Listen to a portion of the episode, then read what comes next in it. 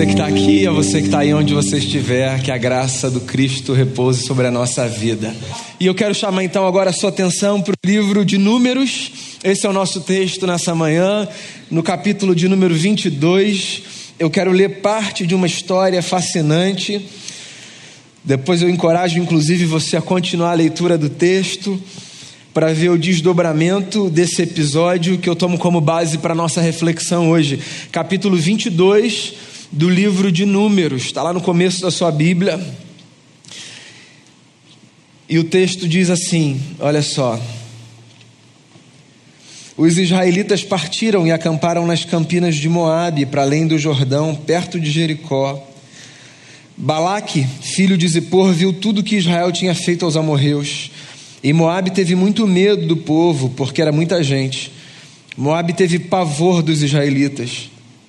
Então os moabitas disseram aos líderes de Midian: Essa multidão devorará tudo que é ao nosso redor, como o boi devora o capim do pasto. Balaque, filho de Zippor, rei de Moabe, naquela época enviou mensageiros para chamar Balaão, filho de Beor, que estava em Petor, perto do Eufrates, em sua terra natal e a mensagem de Balaque dizia: Um povo que saiu do Egito cobre a face da terra e se estabeleceu perto de mim. Vem agora lançar uma maldição contra ele, pois é forte demais para mim. Talvez então eu tenha condições de derrotá-lo e de expulsá-lo da terra. Pois sei que aquele que você abençoa é abençoado, e aquele que você amaldiçoa é amaldiçoado. Os líderes de Moabe e os de Midian partiram, levando consigo a quantia necessária para pagar os encantamentos mágicos. Quando chegaram, comunicaram a Balaão o que Balaque tinha dito, e disse-lhes Balaão: Passem a noite aqui, e eu lhes trarei resposta que o Senhor me der. E os líderes moabitas ficaram com ele. Deus veio a Balaão e lhe perguntou: Quem são esses homens que estão com você? Balaão respondeu a Deus: Balaque, filho de Zippor, rei de Moabe, enviou-me essa mensagem. Um povo que saiu do Egito cobre a face da terra. Vem agora lançar uma maldição contra ele. Talvez então eu tenha condições de derrotá-lo e de expulsá-lo. Mas Deus disse a Balaão: Não vá com eles, você não poderá amaldiçoar esse povo, porque é povo abençoado. Na manhã seguinte, Balaão se levantou e disse aos líderes de Balaque: Voltem para sua terra, pois o Senhor não permitiu que os acompanhe.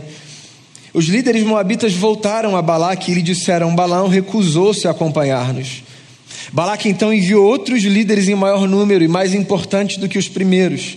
Eles foram a Balaão e lhe disseram: Assim diz Balaque, filho de Zippor, que nada o impeça de vir a mim, porque o recompensarei generosamente e farei tudo o que você me disser. Venha, por favor, e lance para mim uma maldição contra esse povo.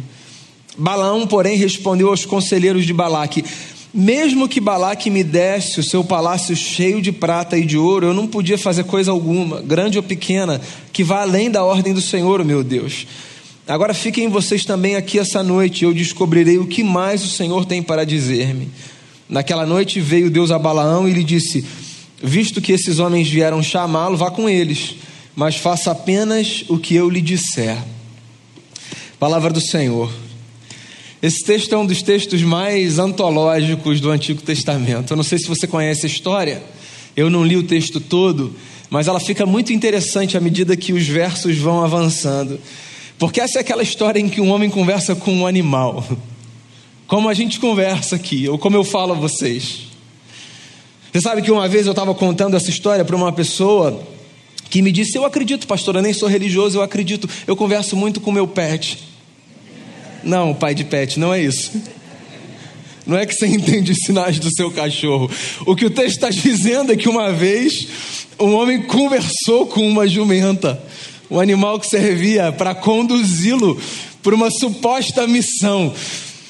E eu sei, o texto é incrível no sentido de não ser crível, porque afinal de contas, o mínimo de razoabilidade faz com que a gente olhe para essa narrativa e diga: ah, ok próxima.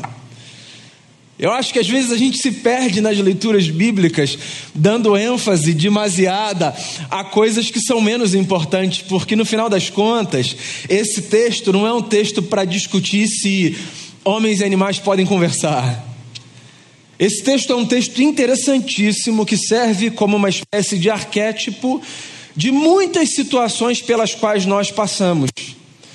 situações que eu chamaria de aqueles momentos nos quais a gente tenta manipular o sagrado, dissimular a voz de Deus e tentar dizer coisas que o Eterno nunca disse, para que a gente obtenha alguma vantagem, qualquer que seja o motivo. Vou tentar encurtar essa história, ela é grande. Volto a dizer, leia depois o capítulo todo e os capítulos subsequentes. Ela é muito interessante. O livro dos Números, chamado assim por causa de dois censos grandes que aparecem aqui, é um livro que retrata a história do povo de Israel depois que o povo sai do Egito e ruma à terra prometida. Então, o povo de Israel aqui é um povo peregrino que sai do Sinai sob condução, condução do profeta Moisés e vai em direção a essa terra da promessa para se estabelecer e viver ali então como uma comunidade, como uma nação santa. Esse povo então rumando a essa terra enfrenta todos os obstáculos, todas as adversidades, todas as lutas que qualquer pessoa que ruma de um ponto para outro atravessa. Nas jornadas da vida, todos nós, nas nossas peregrinações, nas nossas romarias, nós que somos gente caminhante, nós que nos movimentamos em direções múltiplas, nessas viagens nós encontramos lutas e dissabores e adversidades, de modo que essa história é um retrato da nossa própria história. O fato daquela gente ser uma gente que vivia debaixo de uma promessa não dava a eles uma espécie de proteção especial. Eles enfrentavam todos os dilemas que qualquer gente enfrenta.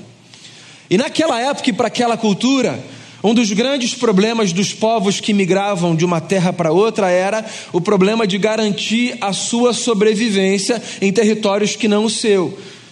Porque, em tese, o povo que se deslocava de uma terra para outra não conhecia o caminho que fazia de modo que não sabia, por exemplo, de onde um inimigo podia vir. Então as viagens eram sempre muito perigosas. Se você olha, por exemplo, para o livro dos Salmos, você vê muitos salmos que eram canções de romaria, cânticos de romagem. Porque esses momentos das viagens eram os momentos em que o povo mais pedia proteção a Deus. E as canções, elas funcionam na religiosidade popular como uma espécie de amuleto. Já percebeu que na hora difícil você canta um louvor? O povo canta quando está com medo. Se lembra dos hinos, dos cânticos, uma forma da gente tentar trazer Deus para perto, pelo menos no nosso imaginário, porque Deus sempre está perto. Então essa gente está arrumando de uma terra para uma outra que lhes era desconhecida, e no meio do caminho eles se deparam, quando param numa planície chamada planície de Moabe, com um povo vizinho, cujo rei, muito atento, esperto, percebe que os filhos de Israel eram muitos. E ele chega a uma conclusão antecipada. Ele pensa assim: essa gente que está acampada na planície vai me matar e vai dominar o meu povo. Então, antes que essa gente se levante contra mim, eu preciso fazer alguma coisa para colocar essa gente no seu devido lugar. O que, no contexto de guerra do mundo antigo, significava: eu preciso dominar esse povo, eu preciso transformar essa gente numa gente escrava, porque se eu não controlar esse povo, esse povo vai me controlar. Essa mentalidade é uma mentalidade do mundo antigo, mas, num certo sentido, ela ainda vige hoje nas nossas relações. E ela é muito problemática, essa sensação que a gente tem, essa suspeita que a gente carrega às vezes, de que a gente sempre precisa se antecipar e controlar o outro para o outro não fazer um negócio com a gente. Esse negócio é meio patológico, é problemático. Sabe, a pessoa que está o tempo todo olhando três passos à frente, não porque ela é precavida, mas porque ela é desconfiada. Uma coisa é você tentar olhar à frente porque você é uma pessoa precavida, e você quer se antecipar e tentar ver o que pode vir, de onde pode vir, como pode ser. Outra coisa completamente diferente é você estar sempre lá na frente, cinco páginas depois, porque você carrega no seu entorno esse fantasma que está o tempo todo te dizendo: Ó, vamos puxar o seu tapete, vamos fazer um negócio com você. Abre o olho, cuidado, aquela pessoa não é confiável, cuidado com o outro que está vindo dali. Essa gente desconfiada é uma gente problemática, porque sempre traz peso para os outros e vamos combinar, traz também para si um peso desnecessário. Porque a verdade é que muitas vezes a gente se dá conta, quando a gente chega no lugar, que a previsão que a gente fez antes, cheia de terror, não se cumpriu. E aí a gente A gente desgostou de pessoas sem precisar. A gente viveu uma experiência de ansiedade sem precisar. A gente perdeu um tempo que a gente não precisava. Enfim, a gente é assim, né? E Balaque também era um sujeito desse. Acontece que o Balaque, como bom estrategista, percebeu que os filhos de Israel eram muito numerosos e que, do ponto de vista da força numérica, ele não tinha contra eles. Não havia muita possibilidade dele triunfar contra aquele povo se aquele povo se insurgisse contra si e contra o seu. E aí o que ele fez? Ele pensou numa outra estratégia. Ele pensou assim: eu vou tentar fazer um outro caminho para dominar essa gente. Eu vou fazer o caminho da religião. O que é muito interessante. E não tome isso como uma recomendação, tá? Mas a religião é um instrumento de domínio poderosíssimo. De novo, para ficar bem claro, não tome isso como uma recomendação. O discurso religioso, fascinante que seja, está também entre os discursos mais perigosos que há. Porque quando nós ouvimos qualquer coisa que é dita em nome de Deus, nós nos abrimos numa medida em que nós não nos abrimos para muitas outras coisas na vida. É muito fácil nós nos permitirmos ser conduzidos por vozes de homens e mulheres que aparecem na nossa história dizendo assim: Olha, quem me deu esse recado para você foi o Senhor. Eu não sei se você acredita, mas deixa eu te dizer o que Deus me disse. E a gente solta um monte de coisa que tem a ver com a nossa vontade, com os nossos desejos, com os nossos projetos escusos, mas porque a gente colocou um foi Deus quem me disse isso na frente, isso legitima um controle que às vezes a pessoa que está se abrindo para ser controlada nem faz ideia da área da vida que ela está entregando e terceirizando para uma outra pessoa. O Balaque, rei dos Moabitas, ele, ele sabia que isso era uma possibilidade. Então, em não podendo vencer os seus adversários pelas vias da luta tradicional do seu mundo e do seu tempo, ele resolve fazer o caminho da religião para dominar. E eu queria lembrar você, porque eu e você somos retratados nessa história. Eu queria então lembrar você que o caminho da religião, como instrumento de domínio, ainda que seja um caminho feito em nome de Deus, é sempre um caminho que tem o diabo como seu articulador. Toda experiência religiosa que se propõe para dominar é uma experiência maligna não vem da parte de Deus. A religião não é uma experiência construída para o exercício do domínio. E eu não estou aqui no lugar da ingenuidade dizendo ela nunca foi usada dessa forma e não continua sendo. Para que fique bem claro, ela é usada dessa forma. O que eu estou dizendo é, ela não existe para ser usada dessa forma. E a história vai mostrar para gente que, por mais que a gente consiga seduzir as pessoas com as nossas propostas indecentes, Deus nunca participa desses projetos que se valem da espiritualidade, da religiosidade para dominar terceiros. Nunca. Eu já estou antecipando o final da história, mas acho que você conhece. Então o que acontece é: Balaque, rei dos Moabitas, manda chamar um profeta dos filhos de Israel, chamado Balaão, para fazer a esse profeta uma proposta indecorosa. Qual é a proposta? A proposta é: eu preciso de você de uma coisa só. Eu preciso que você amaldiçoe o seu povo. Porque o Balaque já tinha se dado conta de que a única forma dos filhos de Israel serem derrotados num confronto era a partir dessa voz poderosa do Eterno. Se Deus abençoasse aquele povo, não tinha quem fosse contra ele. Essa era a percepção que o rei dos Moabitas já tinha feito. Não dá para vencer esse povo se o Deus deles abençoar essa gente. Então o caminho precisa ser: a gente precisa comprar um profeta, subornar um profeta, para ver se o profeta, na hora de abrir a boca para falar para o povo, ao invés de dizer palavras de bênção, que ele diga palavras de maldição, porque se o profeta amaldiçoar, a gente ganhou essa guerra. A gente só precisa disso, de um sujeito disposto a abrir a boca em nome de Deus para amaldiçoar em vez de abençoar. E esse negócio pode parecer louco, estranho para você que é uma pessoa santa, piedosa, pura, educada, gente fina e sincera. Mas tem gente que abraça esses projetos, sabe? Porque existem lugares do nosso coração e da nossa alma que são vendidos nas nossas experiências de vida por um preço mais barato do que a gente acha que é o preço que a gente tem nas experiências da vida, a gente se vende com mais facilidade do que a gente assume quando diante do espelho a gente diz assim: nunca, jamais. As nossas experiências estão aí, cada um pode olhar para a sua própria, para provar que na vida é verdade. A gente acaba é, abrindo a guarda e possibilitando alguns caminhos que a gente jurava que a gente nunca percorreria. Por quê? Porque, amigos e amigas, nós somos mais frágeis do que nós imaginamos ou queremos fazer pretender. Nós somos mais frágeis, nós não somos essa gente superpoderosa que está o tempo todo no seu melhor dia. Nós não conseguimos bancar nossa valentia as juras que nós fazemos, as promessas que nós firmamos, os compromissos que nós assumimos, as alianças que nós estabelecemos, elas não são garantidas e mantidas com a facilidade que a gente pretende fazer parecer quando a gente vive a história real no dia a dia.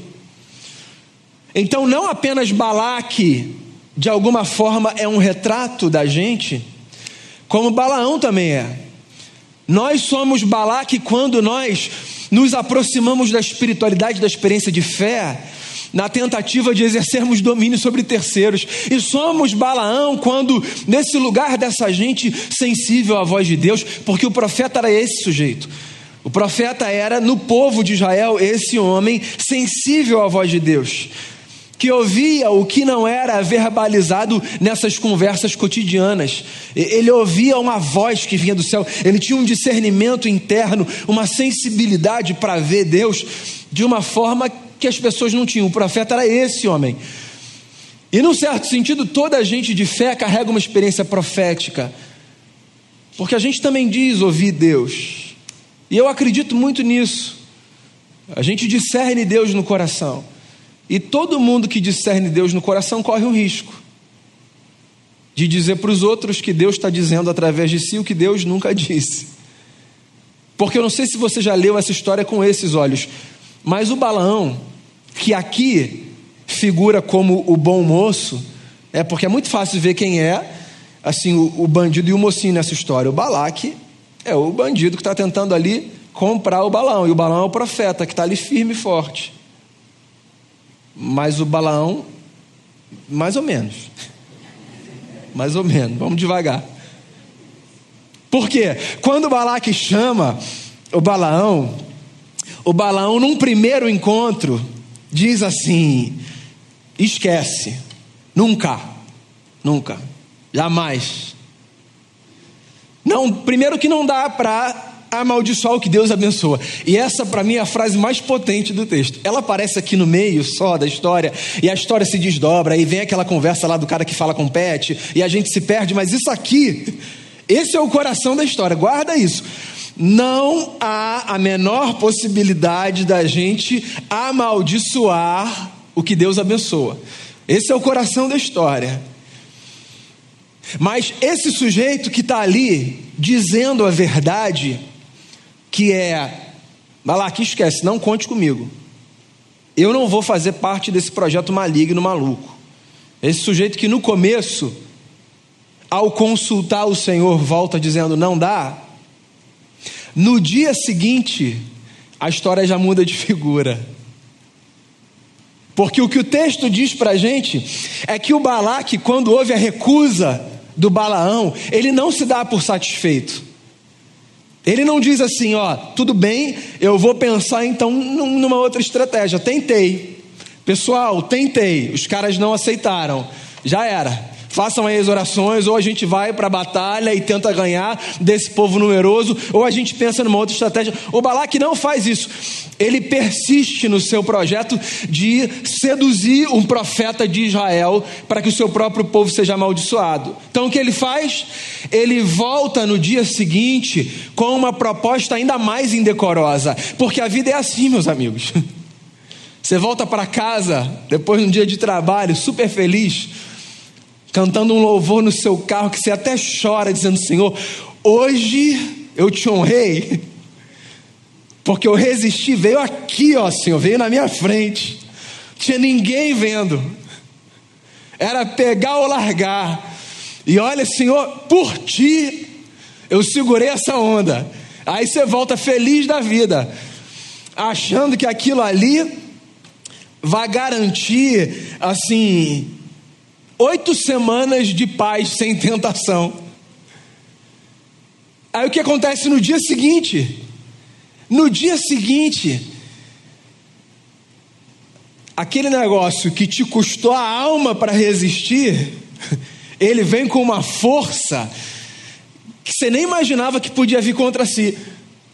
Porque o que está aqui é exatamente isso. O Balaque manda chamar o balão de volta, só que ele faz duas outras apostas. Ele tinha duas cartas no bolso que ele não tinha colocado no dia anterior, que a gente sempre guarda uma carta, uma carta no bolso. Né? O camarada acha que vai dar lá truco e você vai lá, opa! O que, que ele faz? Ele chama os caras mais importantes do seu povo para negociar. É um negócio bem assim de estratégia, né? Vá você primeiro, se você não conseguir, deixa que eu vou. Bota na frente. Não conseguiu? Ele chama os caras mais importantes. Por quê? Ora, porque é muito mais fácil a gente ser seduzido por aqueles e por aquelas que carregam de maneira mais intensa o símbolo das estruturas de domínio de poder, né? Vem um camarada que é um parceiro dizer: ah, você, fulano, queria, queria conversar contigo aqui rapidinho. Aí a senhora diz: ah, amigo, cinco minutos. Aí vem o chefe, o diretor, e diz assim: queria conversar contigo. É a mesma proposta. Só que você veio me chamar. Claro, fala, meia hora, tem meia hora, você fique à vontade. O Balaque bota gente importante e o Balaque bota grana na mesa. Que o texto não dá a entender que tinha havido no dia anterior, entende? Aí a conversa, ela vai para um outro patamar. Porque eu disse ainda há pouco ali atrás, nós nos vendemos na vida, às vezes, por um valor muito menor do que aquele que a gente diz assim: é, eu acho que por esse de repente eu até. e aí ele está lá e ele, e ele ouve, só que ele é um sujeito religioso. E gente religiosa sabe ser dissimulada. Sabe como gente religiosa é dissimulada? Gente religiosa é dissimulada dizendo assim: gente religiosa não aceita de primeira a proposta indecorosa. A gente religiosa diz assim: eu vou ali orar, vou ver o que, que Deus me diz. É carne pura. Tá? O projeto tem cheiro de morte. Tem assinatura do diabo. Mas a gente diz assim: fazer uma oração, vou ver ali o que, que Deus quer. E eu volto. A gente até dá uma suavizada na voz, que essa voz é a voz da espiritualidade, não sei se você sabe. Essa voz aqui minha não é da espiritualidade. Mas essa voz que eu vou fazer agora, ela é da espiritualidade. Eu vou fazer uma oração ali, irmão.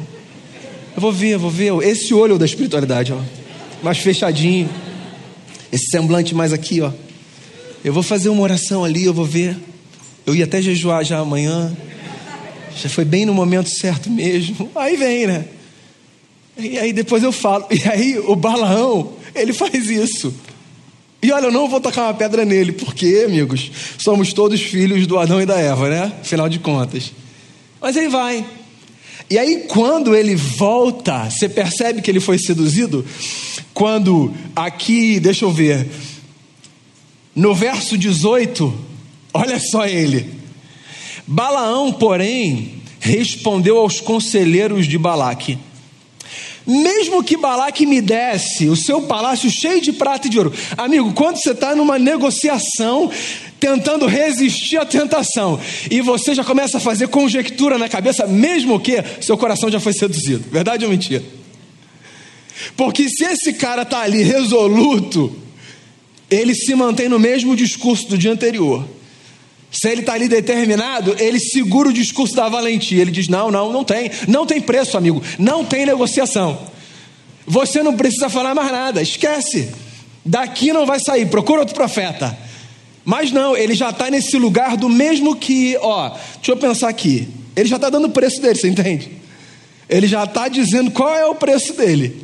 O preço dele é esse palácio cheio de prata e de ouro. Só que, como ele é um sujeito que precisa preservar ali é, essa imagem do profeta, do servo de Deus, do homem de Deus, ele não diz assim: ó, se ele me der um palácio cheio de prata e de ouro, eu vou, hein? Ele diz assim: mesmo que, ainda assim não. Mas deixa eu consultar mais uma vez. Porque a gente faz isso na vida, né? A gente a gente vive a nossa experiência de fé às vezes como se Deus fosse esse boneco de ventríloco que a gente pudesse manipular e que a gente precisasse apresentar para legitimar desejos que são nossos e caminhos que são nossos. A gente não é escravo, a gente não está preso, a gente, a gente é livre. E Paulo, inclusive, escrevendo uma de suas cartas, fala exatamente isso. Que a gente, do ponto de vista da possibilidade, a gente pode fazer o que a gente quiser. O que é muito arriscado dizer, né? A questão não é o que a gente pode ou o que a gente não pode. A questão é que escolha a gente faz em nome do que a gente faz a nossa escolha e que hombridade a gente tem de bancar a escolha que a gente faz, porque no final das contas a questão não é dizer Deus mandou ou o diabo que me assediou, a questão é dizer eu fiz essa escolha e essa escolha foi certa, eu acredito, ou então eu fiz essa escolha, essa escolha foi errada e eu estou bancando esse negócio, eu estou bancando os seus desdobramentos, eu estou bancando as suas consequências. Porque não é que a gente não possa trazer Deus para o discurso, a questão não é essa, a questão é que lugar a gente tenta colocar Deus nos discursos que a gente apresenta? Porque o Balaão está tentando colocar Deus aqui num lugar que Deus não ocupa. Deus não ocupa esse lugar de ser o sujeito que, que aparece como um boneco plastificado na nossa mão, mas que para aliviar a consciência a gente usa para legitimar a nossa escolha e para acabar a conversa. Porque trazer Deus para esse lugar acaba a conversa, certo? Então eu estou conversando com você sobre um ponto. Aí você me faz uma pergunta: o que, que você acha, Daniel? E aí eu digo: eu acho X. Daí você diz assim em contrapartida: é que Deus me falou Y. Amigo, eu saio da mesa. Como eu vou continuar conversando com Deus nesse nível? De mostrar que meu projeto é melhor do que o dele? Se Deus te falou Y, então esquece o meu X, você já tomou sua decisão. Volto a dizer: não é que eu não acredite que Deus fale, eu acredito profundamente. Mas é possível que na vida, por razões diversas, nós nos coloquemos nesse lugar de sermos dissimuladores da experiência da fé, dissimuladores do sagrado, e transformemos Deus nesse boneco de ventríloco, fazendo com que Deus sempre diga o que a gente quer que Ele diga para nossa consciência ficar tranquila, para que as nossas escolhas sejam então chanceladas mas a maturidade da fé, irmãos e irmãs, ela não pede da gente esse lugar, entende?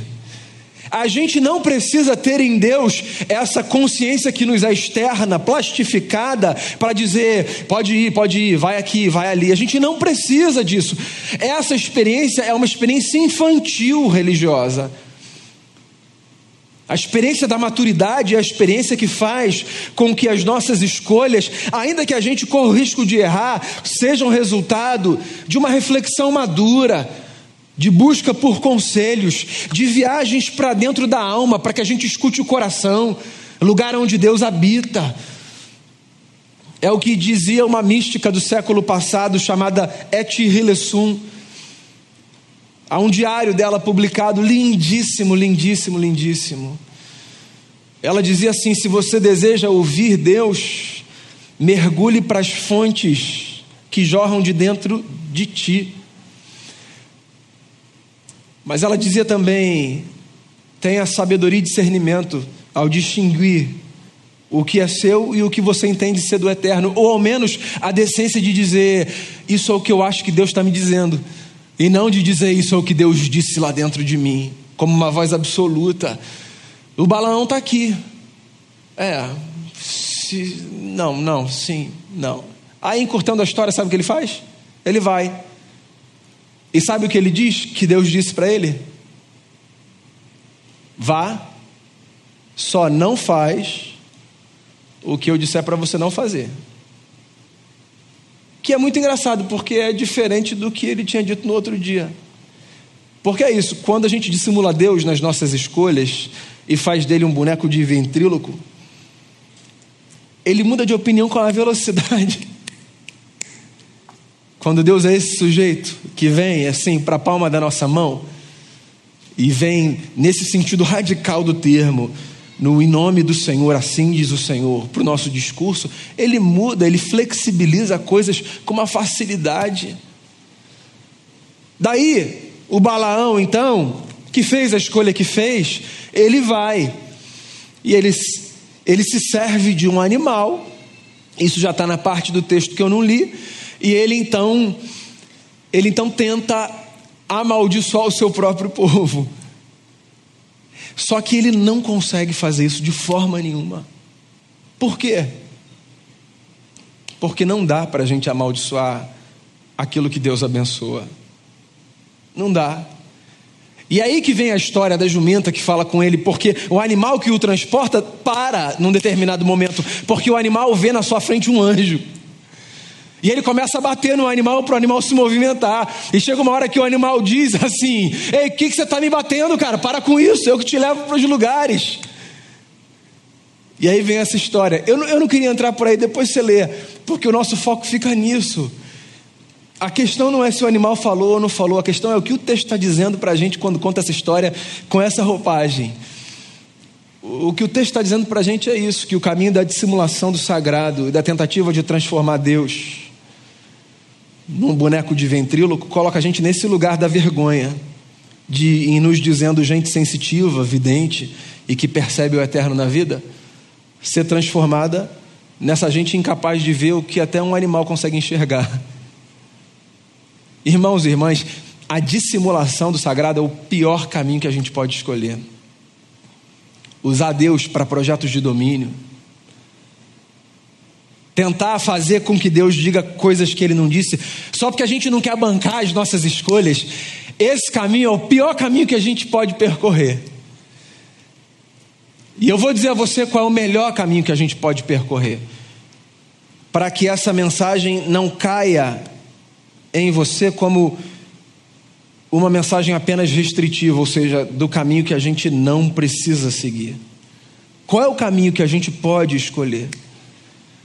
O caminho de entendermos que, a despeito das nossas tentações e das seduções que nos acometem, se nós nos entendemos homens e mulheres de Deus, só há um intento que faz sentido para a nossa vida: percorrer as nossas jornadas, mesmo nos dias mais tentadores, acreditando que o que Deus deseja através de nós é abençoar.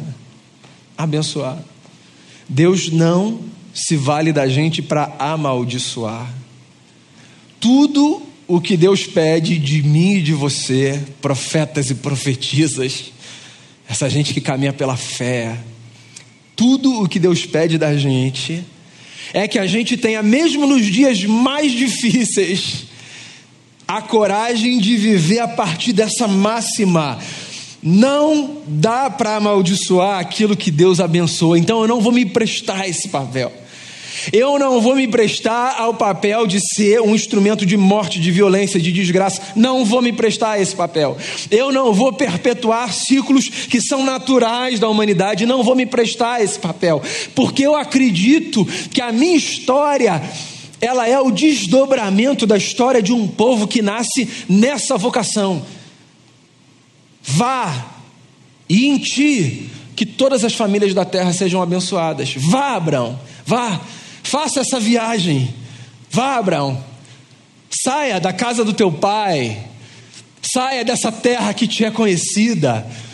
Vá, vá, e enquanto você vai, Abraão, inclusive vá para dentro de si. Porque é interessante o que o texto de Gênesis 12 diz logo no começo, na primeira expressão hebraica que aparece, que é ler, lerá, é, vá a você, Sabia que a vocação do Abraão não era apenas para ele sair para uma outra terra, era para ele sair indo para dentro de si, porque toda jornada que a gente faz não é apenas uma jornada exterior, toda jornada que a gente faz na vida é também a possibilidade da gente mergulhar para dentro da alma e fazer as leituras que a gente precisa fazer para que a gente cresça. Então, ao caminhar nas estradas da vida que são assustadoras, eu não quero romantizar a nossa experiência, ao caminhar pelas jornadas da vida, às vezes, pelas pisadas que a gente toma, pelas traições que a gente recebe, pelas experiências frustrantes, pelo nosso dia mal, não apenas por terceiros, mas por problemas internos também. Às vezes, acreditar que a gente está aqui para ser uma bênção é dificílimo. Porque os nossos critérios são diferentes dos de Deus. A gente diz, ah, fulano não, eu não vou me prestar para ser instrumento da graça de Deus na vida do fulano, eu não mereço isso, Senhor. Mas a gente foi chamado para viver sendo uma bênção. De modo que só há um desejo dentro de nós nesse sentido que Deus legitima. O desejo de abençoarmos as pessoas da forma que nós pudermos. E aí eu fecho me lembrando, e eu já contei isso aqui diversas vezes, de uma música tão linda. Eu ouvi a primeira vez naqueles congressos que o pastor Caio Fábio organizava da Vind, da década de 90, eu era criança, mas assim, os meus avós iam muito no congresso do Caio, e o pastor Josué Rodrigues, que é um colega de ministério da Igreja Presbiteriana Betânia, lá em Niterói, ele fazia o louvor. Algumas músicas marcavam muito. Uma música que marcava profundamente era uma canção que dizia exatamente isso. Eu não vou calar meus lábios, eu vou profetizar, manifestar a graça e abençoar quem Deus quer libertar. E sobre a sua vida eu vou profetizar: nenhuma maldição te alcançará. E eu sei que Deus tem para você um manancial cujas águas nunca secarão. Eu acho essa música linda. Tem muita gente que tem crise teológica com ela. Eu tenho zero, zero. Porque se você entende o que o espírito do texto diz, você entende que é isso mesmo. A gente pode olhar para as pessoas e dizer que a sua vida seja uma bênção, Outras pessoas podem dizer isso também no sentido da manipulação. Inclusive, eu não mencionei, mas depois você lê o texto com atenção. O autor do livro dos Números chama o que o Balaque faz de magia e encantamento. Porque o discurso religioso e a experiência religiosa, bela que seja, se se serve a esses propósitos, não passa de magia. Agora, na legitimidade da experiência de uma vida que nasce com Deus e que se sustenta na fé em Jesus, eu olhar para você e dizer assim: ó, sobre a sua vida eu vou profetizar, nenhuma maldição te alcançará, não é magia nem poção, não é blindagem, é a expressão sincera do único desejo que Deus legitima que a gente tenha um pelo outro. Que a vida de todo mundo seja, pela graça de Jesus, uma grande bênção. E essa é a minha oração por você nessa manhã, que a sua vida seja uma verdadeira bênção. E relaxa, ninguém pode amaldiçoar quem Deus abençoa. Que você viva debaixo da graça, do favor e da bênção de Jesus, que é o nosso Senhor, e que a todos nós deseja abençoar com a sua bondade, com o seu amor e com a sua misericórdia. Queria chamar meus amigos aqui do louvor. Eu queria fazer uma oração.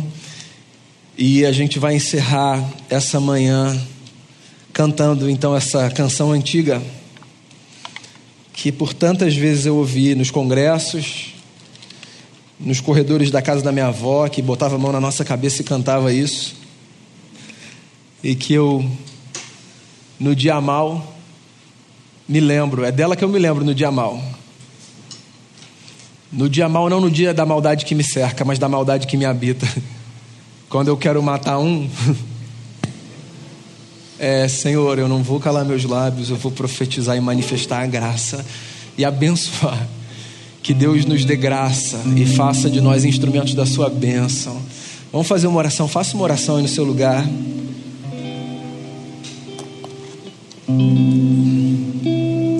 Jesus, muito obrigado não é porque nós somos essas pessoas boazinhas, não é porque não é porque nós só desejamos, só pensamos, só cogitamos o melhor.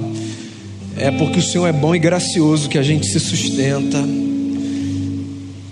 Balaque, Balaão. Essa gente toda é uma representação de quem a gente é, nem melhor nem pior. Nós, nós conhecemos esses lugares dos desejos escusos ou da sedução que, que compromete o que a gente jurava que nada nunca na vida comprometeria. Nós conhecemos esses lugares, são lugares absolutamente humanos, de modo que a gente não olha para o texto na condenação desses personagens, a gente olha para o texto clamando pela tua misericórdia, porque só ela nos manterá de pé. Na verdade, só ela nos mostrará que o que nós precisamos é viver de joelhos diante de Ti.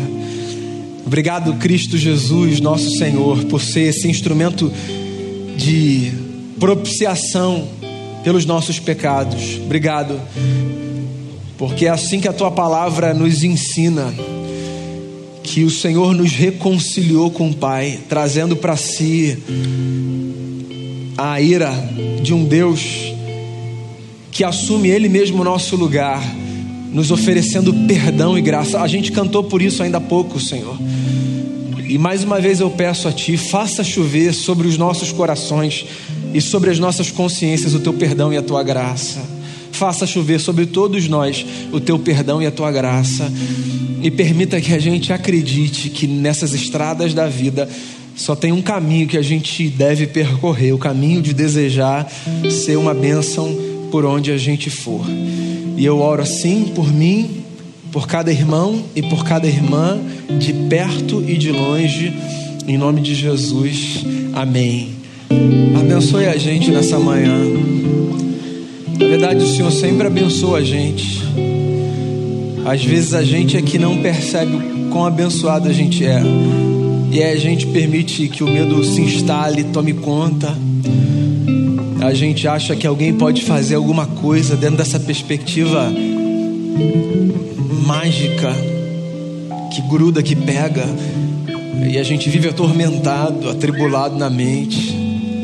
Lembra a gente todos os dias: ninguém pode amaldiçoar quem Deus abençoa. E não é que a gente seja privilegiado e que Deus abençoe a gente. A questão é que todo mundo pode descobrir que ninguém pode amaldiçoar ninguém, porque foi todo mundo que o Senhor resolveu abençoar de forma que a gente não precisa mais se preocupar se alguma maldição é dita ou lançada, se alguma coisa é feita contra, porque é o que disse o apóstolo: quem, quem tentará acusação contra essa gente de Deus?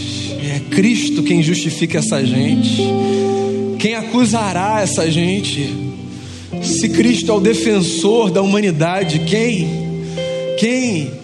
Quem separará a gente do teu amor? Não tem morte, não tem vida, não tem anjo, não tem demônio, não tem presente, passado ou futuro, não tem nada, não tem ninguém que separa a gente dessa experiência de bênção. E é disso que a gente precisa, Jesus, sair debaixo dessa consciência de que nós somos abençoados pelo Senhor de que não tanto pelo que o Senhor faz, mas sobretudo por quem o Senhor é. O Senhor é a nossa bênção, a tua companhia é a coisa mais rica que a gente tem, a paz que vem do teu coração para o nosso. Então faz a gente caminhar tranquilo nas jornadas pelas estradas dessa vida, faz a gente caminhar com segurança, faz a gente dormir em paz, faz valer a canção de Israel que diz: Eu me deito e logo eu pego no sono, porque tu, ó Senhor, me fazes repousar em segurança. Faz isso ser uma verdade na nossa vida. Nós te pedimos, Senhor, que a gente saia daqui, que todo mundo saia daqui, ou desligue a televisão, o computador, o celular, em casa onde estiver, com essa certeza de que nós podemos dizer às pessoas que a todos e todas Deus o Eterno quer bem, e que a gente viva com essa bandeira de ser um instrumento da graça, da paz e da misericórdia de Jesus, aquele que nos reconciliou com o Senhor e que através de nós está reconciliando também todas as demais coisas. Leva todo mundo em paz e segurança para onde for, que a gente vá bem para o nosso lugar de destino. Faça do nosso domingo uma verdadeira bênção. descanso, tempo com família, com amigos, o que quer que a gente viva, que a gente experimente a bênção do Senhor. Livra a gente da desgraça, da dissimulação do sagrado e permita que a gente trilhe uma espiritualidade madura e responsável, que faça escolhas iluminada pela ética de Jesus e consciente de que diante de cada erro tudo que a gente pode fazer é voltar para os braços da tua misericórdia, que sempre estão abertos para a gente. Assim eu oro, desejando sobre todos e sobre todas a tua bênção e tudo que de bom a gente pode profetizar um para o outro. Em nome de Jesus. E agora, irmãos e irmãs, que a graça maravilhosa de Jesus, o nosso Salvador, e o amor do nosso Deus e Pai e o conforto, o consolo e alegria do Espírito Santo sejam sobre todos vocês e sobre todas as famílias da terra, hoje e para todos sempre. Amém e amém.